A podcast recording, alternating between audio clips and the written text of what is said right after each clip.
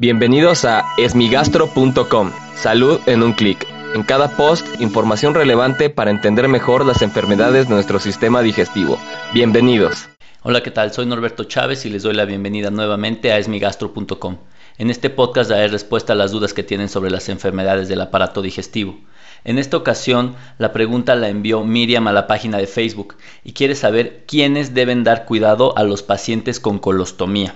Lo primero que hay que saber es exactamente qué es una colostomía. Por lo general es un procedimiento quirúrgico que se realiza en personas a las cuales se le tiene que retirar alguna parte del intestino grueso, es decir, del colon, o disfuncional, es decir, evitar que funcione una parte del intestino grueso. Esto puede pasar por muchos factores. Uno de los más frecuentes es la diverticulitis aguda, la enfermedad diverticular, el sangrado por divertículos, los tumores, entre muchas otras causas que requieren la resección de un segmento del colon. Muchas veces al ser solo segmentos, pues se tiene que esperar a que cicatricen los tejidos para volver a unir estos segmentos y el paciente tenga una funcionalidad normal de este órgano.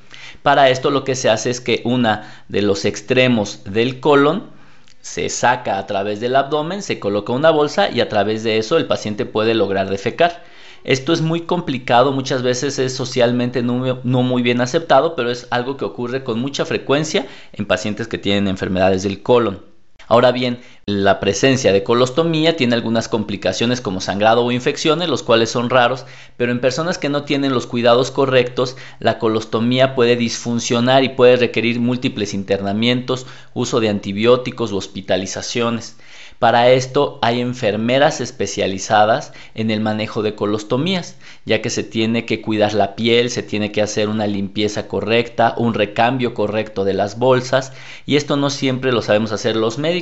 La mayoría de las veces hay enfermeras especializadas en el manejo de estos dispositivos y de esta manera el paciente puede tener una calidad de vida muy buena. Incluso hay dispositivos que pueden pasar prácticamente desapercibidos y el paciente puede continuar con sus actividades normales.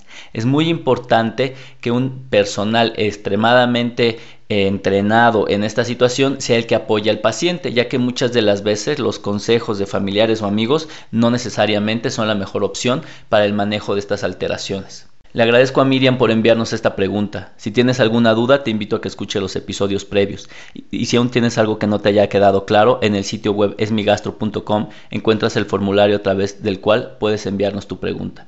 Finalmente, me gustaría invitarlos a comprar mi libro Encefalopatía hepática, guía de cuidado para pacientes y familiares. Actualmente se encuentra en su versión digital en Amazon y explica todas las complicaciones y el manejo que debe tener la familia para los pacientes con cirrosis y hepática.